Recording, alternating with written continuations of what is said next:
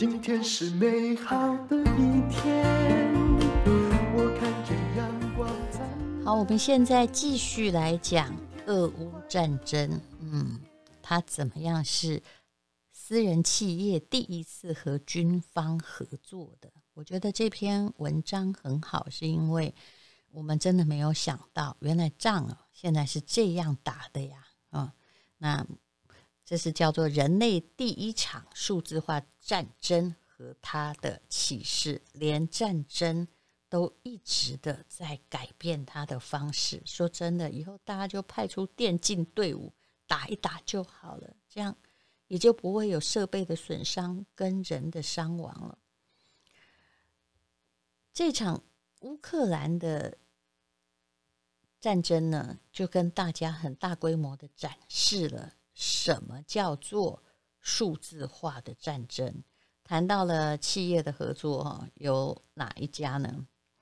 俄罗斯进攻第一天，Google 就开启了作战模式。在 Google 的导航地图上，俄罗斯的手机没有办法查看路况，而乌克兰手机一切正常。马斯克不是说吗？他也是把这个卫星啊，还是什么放在乌克兰上空，所以不管战争怎么打。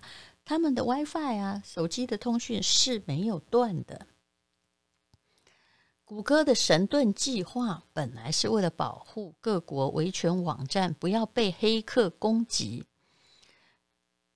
在战前，Google 就把乌克兰的相关相关的网站都纳入了计划的保护之中，所以目前为止，这些网站还没有哪一个是击垮或者是瘫痪的。据说啊，当然这是据说，乌克兰政府还动员老百姓安装了一个 App，看到了俄军部队就用手机拍照，然后把照片发在这个 App 上。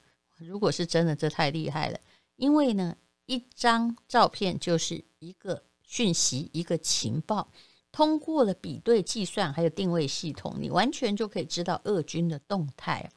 那刚刚讲到了马斯克哦，他的服务还挺多的，就是为他们哦，就在接收的基站上涂了一层非金属镀膜，防止被俄罗斯雷达侦测到啊。然后还配有移动太阳能供电系统，一个单兵就能够背着到处跑来跑去。那这个东西叫做星链啊，星星的星啊的网络速度。达到了五 G 的一半，事实上是远远超过乌克兰现有的网络的速度。俄乌战争一开始，据说美国政府就和美国十多家民用卫星公司签署了协议，他们都参与公布乌克兰的卫星照片，每时每刻监视着俄军的一举一动，并实时发布在社交媒体上。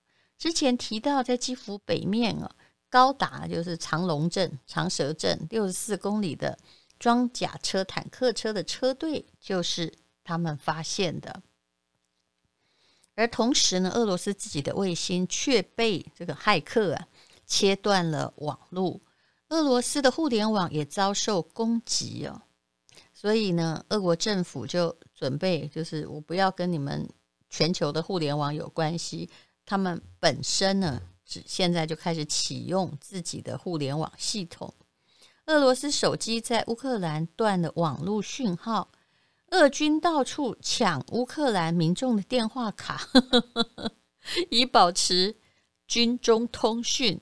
乌克兰就紧急通知民众，遇到俄军，首先要保护好手机。这如果是真的的话，你应该会觉得在战争中这一点还真的蛮荒谬的。那么如果没有通信系统，那俄军怎么办？就很容易落单啊！啊，野战防空系统就没有办法正常工作，没有办法保护前线的指挥机构，指挥员呢啊就被迫向前移动，死伤很惨重。本来俄罗斯的骇客网军也是全世界最厉害的，在日本大选、美国大选都可以看到他们的影子。他们早在乌克兰的政府、军事。电力通讯中植入了沉睡状况的木马，就那个木马城市啊，就要把你放病毒。可是他们并不知道，二零二一年下半年呢，西方判断可能会出现战争，这这时候要依靠某些天才，微软 Microsoft 就出现了，他们一个工程师小组秘密进入乌克兰，清理了所有的木马城市，并且为乌克兰政府建立了相当于美军作战级别的防火墙的系统。所以美军在这方面是已经很有经验了，先保护军方的电脑系统。二月二十四日开战前夕，俄罗斯的网军呢，还向乌克兰发送这种木马唤醒程式，就把这个病毒唤醒，让你们瘫痪，但是被微软拦截哦。可是这时候普京。普丁啊，或普京啊，还不知道，还是按照旧计划发起了空袭和地面的进攻。实际上呢，从战争打响的第一分钟开始，甚至可以说没有开始，满太空的卫星、满天空的无人机、边境的电子战、飞机、侦察机、预警机，已经把俄军的一举一动看得清清楚楚。已经做了相当的准备。对乌克兰来说，俄军是透明的，这使得小规模、高频率、外科手术式的精准伏击战成为可能。那么，近年来乌克兰改革的军队解散了大型的作战单位，基本上作战已经变成小型化、去中心化，流程很智能化了。所以，为数字化战争。他们也不是措手不及，其实是有做准备。那么，我有一位朋友也开玩笑说，乌克兰特种兵哈打仗啊，好像那个司机啊在接单，那 Uber 司机在接单。比如乌克兰接到情报哦，发现在基辅的某个高速公路上出现了俄军的后勤车队，几辆汽车、几辆装甲车，详细的信息就会出现在乌军的。导航图上面，附近的小分队就马上接单去攻打，说：“嘿，我来了，这单我接。”那么每个小分队大概就是一个步兵班的兵力，每个人都背着一个单兵反坦克火箭筒，还有机枪、步枪、狙击枪等武器，而且都配备着野战保密通讯系统、微型侦察无人机。哎，有的还有这个，当然有机车、汽车之类的。完成任务之后，像不像网红打卡、拍照、上传、确认战果，作为以后获得呃军功的奖励依据？其实这跟 Uber 司机也是很相似嘛。所以，其实乌克兰特种部队只有四千人，在三个礼拜就发动了一百多次成功的伏击。乌克兰游击队的作战模式也差不多，只是游击队。的规模还比特种部队来得大一些。数字化战争中，伏击就偷袭啊，变得这么的简单呢。二战的时候，如果你想要偷袭一支运输队，不是通常都要嗯打仗的时候先要截断人家的粮草，对不对？就要出动一个营的兵力。越战的时期要出动一个连呢，才能够切断别人的补给。现在只要一个班，也没几个人。战争这样打，实在让全世界大吃一惊。那这个作者呢，就是中欧国际工商学院我的母校的老师喽。